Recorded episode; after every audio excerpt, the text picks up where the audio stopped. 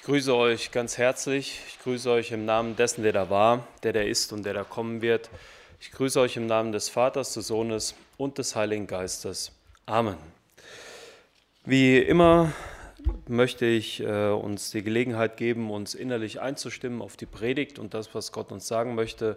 Ich werde für euch bitten, dass der Heilige Geist euch hilft zu hören und ihr dürft gerne für mich beten, dass der Heilige Geist mir hilft, über sein Wort in rechter Weise zu sprechen. Nach dem Moment der Stille werde ich noch ein Gebet sprechen und dann steige ich mal in den Text ein für heute.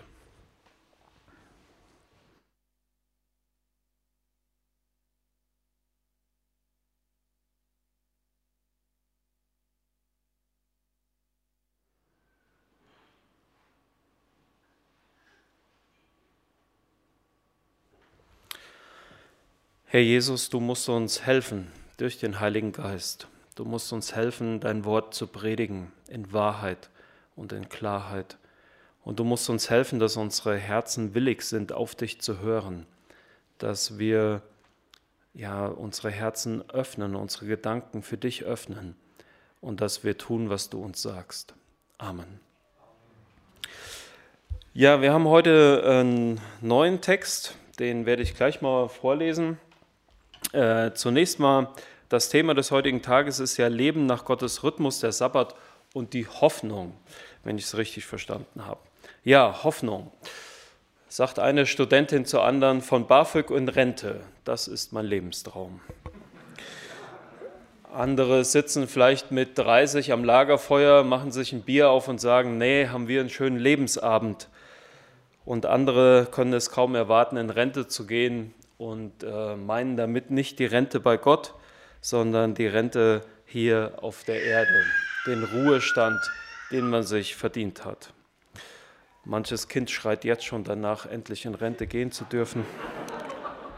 Vielleicht noch ein wenig früh, mein Freund. Aber meinen wir das auch? Meinen wir das auch, wenn wir von Ruhe Gottes sprechen? Ruhe in Gott. Ist damit nur das Leben nach dem Tod gemeint oder auch das Leben schon vorher? Ich möchte mit euch über eine verpasste Gelegenheit sprechen und ein neues Heute.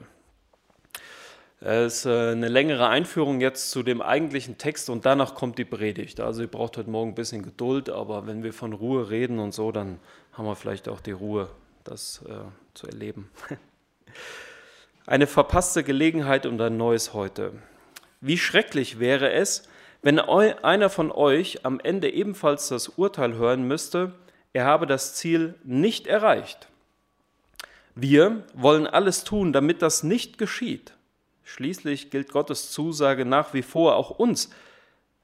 Auch uns ist sein Angebot verkündet worden, an seiner Ruhe teilzuhaben, genau wie jenen Menschen, dem Volk Israel damals, als sie aus Ägypten auszogen.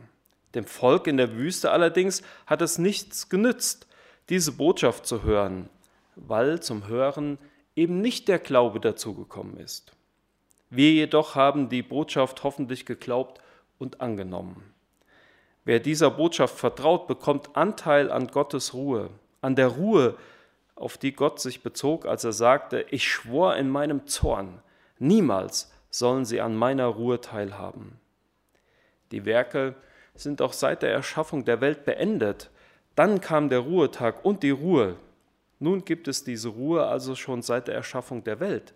Denn dort, wo vom siebten Schöpfungstag die Rede ist, lesen wir, am siebten Tag, als Gott das ganze Werk der Schöpfung vollendet hatte, ruhte er. Und doch sagte Gott, wie eben zitiert, niemals sollen sie an meiner Ruhe teilhaben. Die Erfüllung seiner Zusage, Menschen an seiner Ruhe Anteil zu geben, steht also immer noch aus. Es ist noch nicht vollbracht. Die, denen er dieses Angebot ursprünglich machte, haben das Ziel nicht erreicht, weil sie ihm nicht gehorcht haben. Deshalb hat Gott für eine neue Gelegenheit gesorgt. Es ist dieses Heute, von dem er lange nach jenem Geschehen durch David an der bereits erwähnten Stelle sagte, wenn ihr heute die Stimme Gottes hört, dann verschließt euch seiner Rede nicht.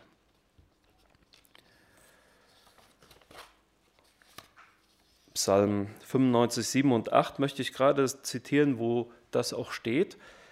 Denn er ist unser Gott und wir sind sein Volk, die Schafe auf seiner Weide. Er leitet uns mit eigener Hand. Wenn ihr heute seine Stimme hört, dann verschließt euch seinem Reden nicht. Macht es nicht wie das Volk damals in Meriba in Massa in der Wüste, als es sich gegen ihn auflehnte. Zwar hatte Josua die Israeliten in das ihnen zugesagte Land geführt, aber an der eigentlichen Ruhe hatten sie deswegen immer noch keinen Anteil. Sonst hätte Gott nicht zu Davids Zeiten, was ja später gewesen ist, noch einmal von einem Heute gesprochen. Somit wartet auf Gottes Volk noch eine Zeit vollkommener Ruhe, die wahre Sabbatfeier. Denn wer an Gottes Ruhe Anteil bekommt, darf von all seiner Arbeit ausruhen, genauso wie Gott ruhte, als er alles erschaffen hatte. Setzen wir also alles daran, an dieser Ruhe teilzuhaben und lassen wir uns den Ungehorsam jener früheren Generation als warnendes Beispiel dienen, damit wir nicht wie sie zu Fall kommen. So, ich habe das jetzt mal mehr oder weniger so vorgelesen, damit ich mich nicht zu oft vertue. Äh, ganz auswendig lernen konnte ich es nicht. Es ist quasi der Hebräerbrief. Hebräerbrief 4 von 1 angefangen. Wer den Text jetzt quasi schon im Ohr hatte, hat es direkt gemerkt. Das sind nicht meine eigenen Worte, was ich mir so ausgedacht habe, sondern das ist das, was Gott sagt. Und jetzt kommt der Text für heute. Hebräer 4, 12 bis 13. Gottes Wort, ein unbestechlicher Richter. Denn eines müssen wir wissen: Gottes Wort ist lebendig und voller Kraft. Das schärfste beidseitig geschliffene Schwert ist nicht so scharf wie dieses Wort, das Seele und Geist und Mark und Bein durchdringt und sich als Richter unserer geheimsten Wünsche und Gedanken erweist. Kein Geschöpf ist vor Gott verborgen, alles liegt offen und ungeschützt vor den Augen dessen da, dem wir Rechenschaft geben müssen. Wie sieht es bei uns aus? Wir haben diese Woche einiges gehört und ähm, ich bin immer ein Freund davon, dass wir äh, versuchen nochmal zu trennen. Also zum einen gibt es Gebote, die das Volk Gottes bekommen hat. Diese Gebote gelten für uns nicht mehr. Ich kann, werde nicht müde, das zu betonen, ja, äh, dass die zehn Gebote und alle anderen 603 Gebote, die äh, Gott gegeben hat, für uns heute nicht mehr gelten. Denn wer die Gebote Gottes heute noch erfüllen will, der lebt unter dem Gesetz. Ja? Also, wenn wir über den Sabbat sprechen und über die Sabbatgebote und so weiter und so fort, dann müssen wir wissen, das ist etwas, was wir lesen können, aber von dem wir befreit sind. Vollkommen befreit. Also da können wir uns relaxen und zurücklehnen. Das ist nicht das, was Gott uns auferlegt hat und das wir erfüllen müssen. Also können wir uns das durchlesen und können für uns entscheiden, was wir damit machen. Wer den Sabbat als Gebot sieht, der muss ihn übrigens von freitagsabends bis samstagsabends feiern und nicht am Sonntag. Also du müsstest, wenn du das Sabbatgebot einhältst, müsstest du heute Rasen mähen oder sonst irgendwas machen bei dem schönen Wetter und ähm, ansonsten, keine Ahnung, Auto waschen sonntags oder Wäsche oder keine Ahnung, lernen, keine Ahnung, was dir so einfällt. Weil heute ist ein ganz normaler Arbeitstag, das hat überhaupt nichts mit Ruhetag zu tun. Wir feiern den Sonntag nur, weil die Christen sich am ersten Tag der Woche getroffen haben und nicht nur am Sabbat. Sabbat. Also sie haben quasi ihren eigenen Tag erschaffen und daraus haben wir Christen unseren eigenen Sabbat gemacht. Das ist aber nicht der Sabbat, den Gott meint. Also nur noch mal kurz zum Verständnis für alle, die denken, ähm, sie halten die Gebote Gottes, äh, wenn sie sonntags nachmittags die Füße hochlegen. Leider falsch. Ich muss jetzt aufpassen, dass ich noch was Schlimmes dazu sage, was Gott mit denen dann macht, die die Gebote nicht halten. Aber habt ihr ja gerade schon selber gehört. Die Frage ist eigentlich, gehen wir an den Segnungen Gottes vorbei? Bekommen wir nicht all das, was uns nach Gottes Willen zukommen sollte? Ist es vielleicht so, dass wir im Leben herumlaufen und eigentlich überschüttet werden könnten mit Gottes Segen, aber den nicht haben wollen, weil wir die Segnung nicht haben wollen? Die Ruhe und das Erlangen der Ruhe in Gott gilt denen, die sie jetzt wollen. Das sagt auch der Psalmbeter. Heute, wenn du das heute willst, kannst du heute die Ruhe Gottes bekommen. Der ganze Zweck des Hebräerbriefes ist es, den jüdischen Gläubigen und uns zu sagen, dass sie die Fülle der Ruhe haben können, dass sie die Fülle der Segnung Gottes haben können. Der Schreiber des Hebräerbriefes benutzt ein Wort für Ruhe, das folgendes bedeutet: Aufhören der Aktivität Aufhören der Aktivität. Es bedeutet, etwas sein zu lassen. Jetzt ist es falsch zu denken, dass wir, wenn wir in die Ruhe Gottes einkehren, nie mehr arbeiten müssen. Also nach dem Motto, ich habe mich heute in Kredenbach dafür entschieden, in die Ruhe Gottes einzuziehen. Dann gehst du morgen zu deinem Arbeitgeber und sagst, übrigens, hier ist die Kündigung, ich bin jetzt in der Ruhe Gottes zu Hause. Äh, Geld kannst du mir trotzdem noch überweisen, äh, weil ich sonst auch nicht wüsste, wie ich äh, die Rechnung bezahlen sollte. Aber ich bin jetzt in der Ruhe Gottes, ich muss nicht mehr arbeiten. Dann haben wir was grundlegend falsch verstanden. Auch es, es ist nur eine Art, äh, zu zeigen, dass wir in die Ruhe Gottes eingekehrt sind, wenn wir uns einen Tag in der Woche nehmen und da für uns zur Ruhe kommen. Das ist nur ein äußeres Zeichen dafür, dass wir innerlich den Entschluss gefasst haben, mit Gott jetzt in diesem Leben unterwegs zu sein und Ruhe zu halten. Das ist also die, diese Sabbatruhe, ist, das ist alles nur ein äußeres Zeichen, etwas, was wir tun können.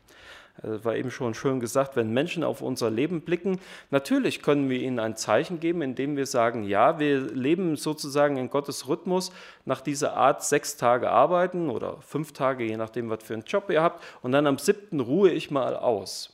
Und ich möchte damit Gott ehren und loben. Dann können Menschen das an uns sehen und vielleicht ist es auch gut für den einen oder anderen, mal einen Tag in der Woche frei zu haben. Ja, und das ist dann ein äußeres Zeichen. Aber es ist nicht nur das gemeint, was hier steht, aufhörende Aktivität.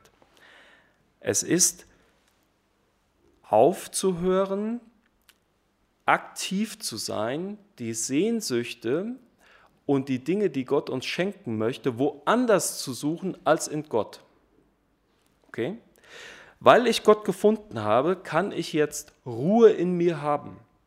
Ich muss nicht mehr diesen anderen Aktivitäten nachgehen, um etwas zu finden, was meine Seele innerlich füllt. Das ist die eigentliche Ruhe in Gott. Aufhören der falschen Aktivitäten meine Seele innerlich zu füllen, sondern anzufangen damit bei Gott das zu finden, was meiner Seele gut tut. Fürchten wir uns auch?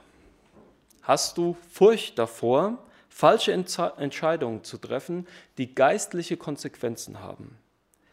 Ist dir bewusst, dass du in deinem Leben etwas grundlegend falsch machen kannst, was sich davon trennt, in den Segnungen Gottes zu sein? Die Konsequenz ist, hinter den geistlichen Segnungen und Verheißungen zurückzubleiben. Etwas versäumen, was ich hätte haben können. Und Gott bzw. sein Wort wird das aufdecken, dass ich das falsch entschieden habe und er wird das richten, was ich falsch entschieden habe. Ähm, ich finde solche Textpassagen immer schwierig, weil wir heute in so einem Glauben unterwegs sind, dass Gott nur Liebe ist und alles gut mit uns meint und alles irgendwie zu einem guten Ende bringt und alles butterweich läuft. Und egal was du machst, mach weiter damit. Ja? Das ist falsch. Und ich wehre mich total dagegen. Also ich möchte mal in Spitzen reden, ja. Wenn ich Stalin gewesen wäre oder Hitler gewesen wäre und da wäre einer vorbeigekommen und der hätte mir sonntags gepredigt, Gott ist so, dass er, ist, dass er dich liebt, wie du bist, ja. Jetzt, also aufpassen, das ist ja ganz schwarzer Humor. Dann hätte ich als Hitler in der Predigt gesessen und hätte gedacht, ach so, ich kann machen, was ich will und Gott liebt mich. Ach, das ist aber ein toller Gott, den will ich aber auch haben. Oder Stalin oder wer auch immer. Ja? Dass wir dann denken, ja, wenn Gott so ist, dass ich alles machen kann und er mich liebt, egal wie ich bin, dann kann ich ja bleiben, wie ich bin. Das ist nicht das Wort Gottes. Da habe ich grundlegend etwas falsch verstanden. Gott möchte, dass ich aufhöre mit dem, was ich an Falschem tue. Und es gibt ein falsches Handeln.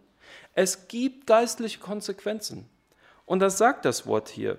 Gottes Schwert ist schärfer es scheidet Mark und Bein, es schneidet durch, es trennt das Gute von dem Bösen. Damals hatten die Israeliten zwölf Botschafter, die waren in das verheißene Land gereist, sind wieder zurückgekommen und hatten dann von diesem verheißenen Land gesprochen. Und die Israeliten haben gesagt, nein, diese Reise wollen wir nicht antreten, auf keinen Fall. Und sie haben sich selbst dann davon ausgenommen, mit Gott unterwegs zu sein, ins verheißene Land zu ziehen. Heute haben wir von zwölf Aposteln gehört, also im übertragenen Sinne haben wir auch zwölf Botschafter, die mit Jesus unterwegs waren. Und auch da gibt es ganz klare Botschaften, wenn du an dem vorbeigehst, was Gott eigentlich von dir will, dann wirst du so enden wie dieser Verräter Judas Iskariot. Was bedeutet es für uns heutzutage?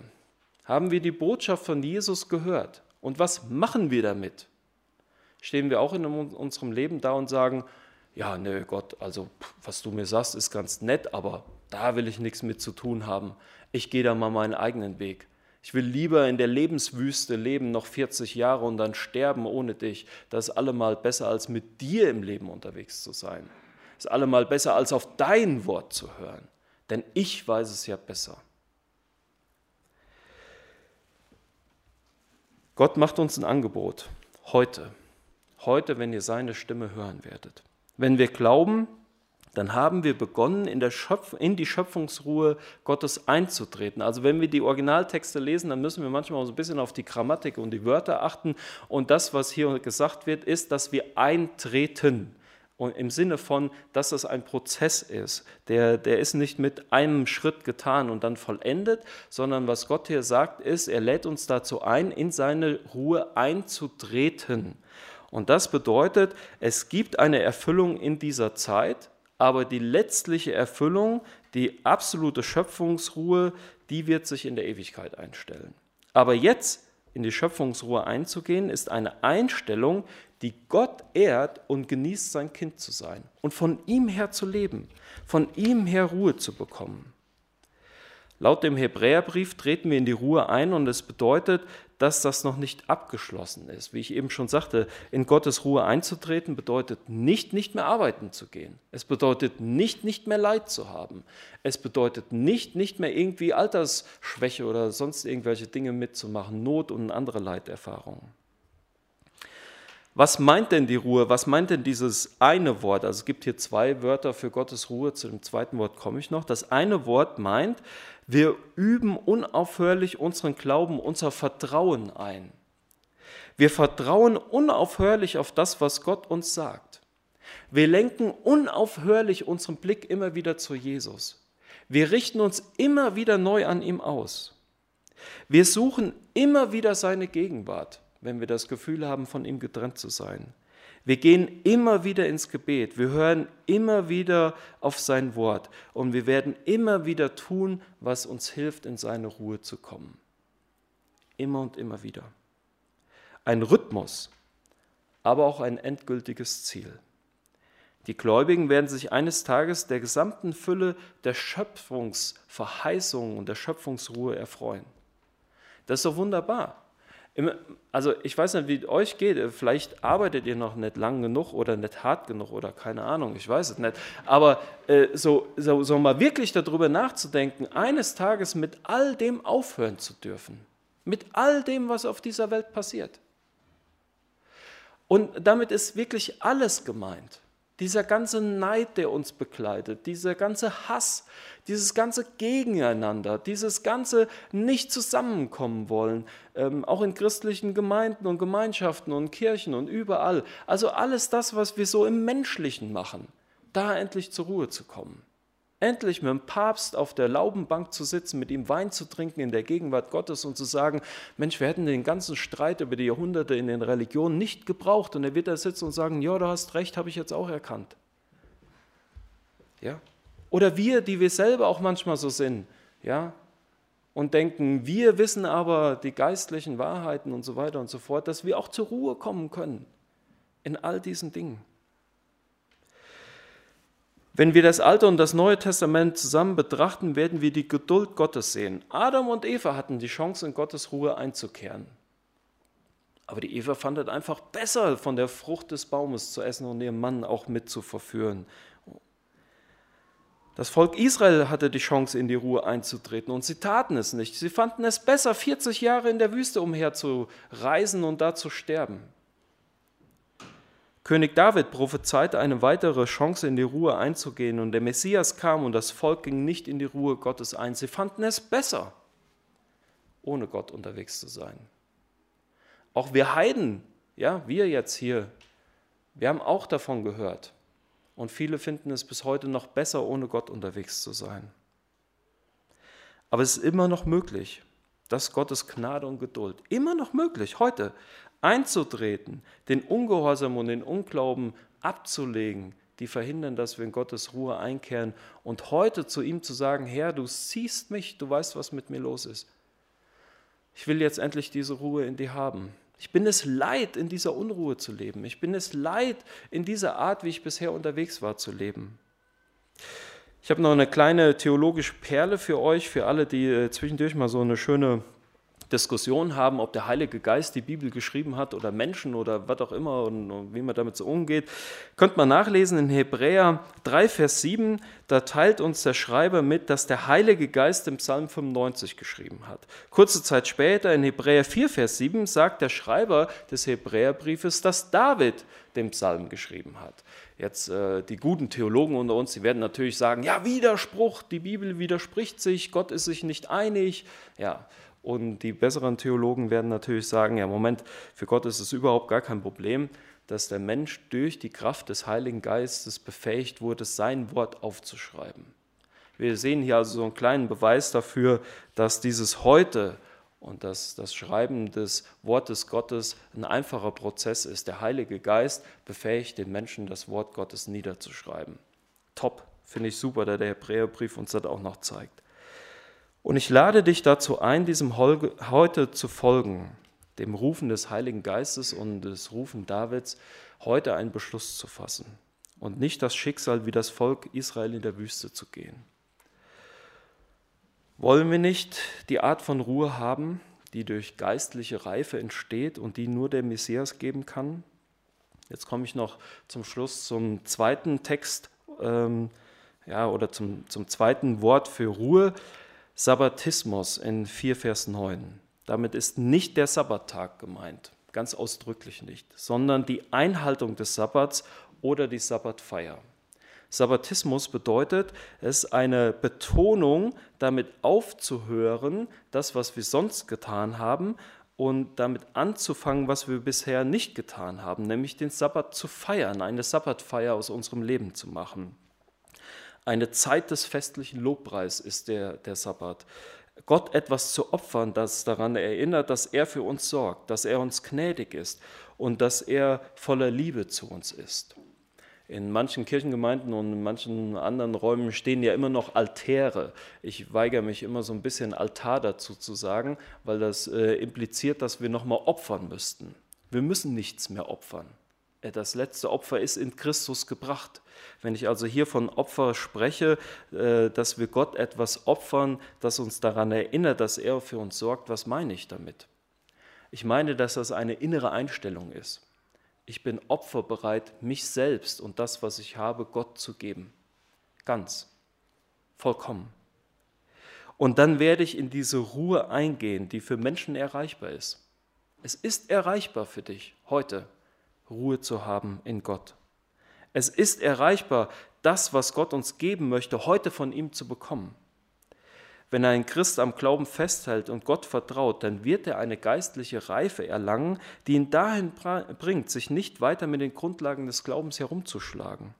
Es kommt, oder der Christ als solcher kommt aus diesem Babyalter heraus, von dem Paulus immer wieder spricht. Ich muss nicht mehr die ganze Muttermilch da äh, trinken, sondern ich kann endlich erwachsen werden im Glauben und das beruhigt ungemein. Wenn ich in die Ruhe Gottes einkehre als Christ, dann ist meine Grundlage gefestigt, dann ist meine Basis gelegt. Ich kann mich vollkommen in Gott ausruhen und auf Gott verlassen. Ich muss nicht mehr zögerlich sein, ich brauche keine Angst mehr haben. Ich kann meine ganzen Sorgen bei ihm abladen und ich werde reif in ihm. Das meint das Sabbatismus. Wir können dann aufhören mit den Bemühungen, Ruhe für unsere Seele zu finden. Wir können dann aufhören, rumzulaufen in Hekze und Hektik. Wir können dann relaxen und die Ruhe Gottes genießen. Einfach mal sagen, jetzt ist der Tag der Ruhe. Für immer. Für immer. Heute. Das sagt uns der Vers. Kommt heute zu dieser Ruhe. Und diese Einladung möchte ich ganz herzlich aussprechen. Amen. Ich habe noch ein Gebet, habe ich gehört. Die Musiker kommen schon mal nach vorne, das ist immer ganz gut geht es gleich nahtlos über. Ähm, ihr dürft gerade sitzen bleiben zum Gebet. Ich bete einfach so. Herr Jesus, danke. Danke, dass du uns dein Wort gegeben hast. Du bist der Autor Danke, dass der Heilige Geist den Menschen mitgeteilt hat, was dein Wille ist. Und danke, dass wir deinen Willen heute Morgen noch lesen und hören dürfen. Ich bitte dich ganz herzlich, dass du uns ziehst, dass du uns antreibst, dass du uns verwandelst, dass du uns berufst, deine Kinder zu sein und dass wir einkehren können in deine Ruhe. Und Herr, ich bitte dich so sehr für die unruhigen Geister unter uns, dass du sie zur Ruhe bringst, dass du uns hilfst, Heil in dir zu finden, dass wir das genießen dürfen, dass du unser Gott bist und dass du uns geistlich reifen lässt in dir. Amen.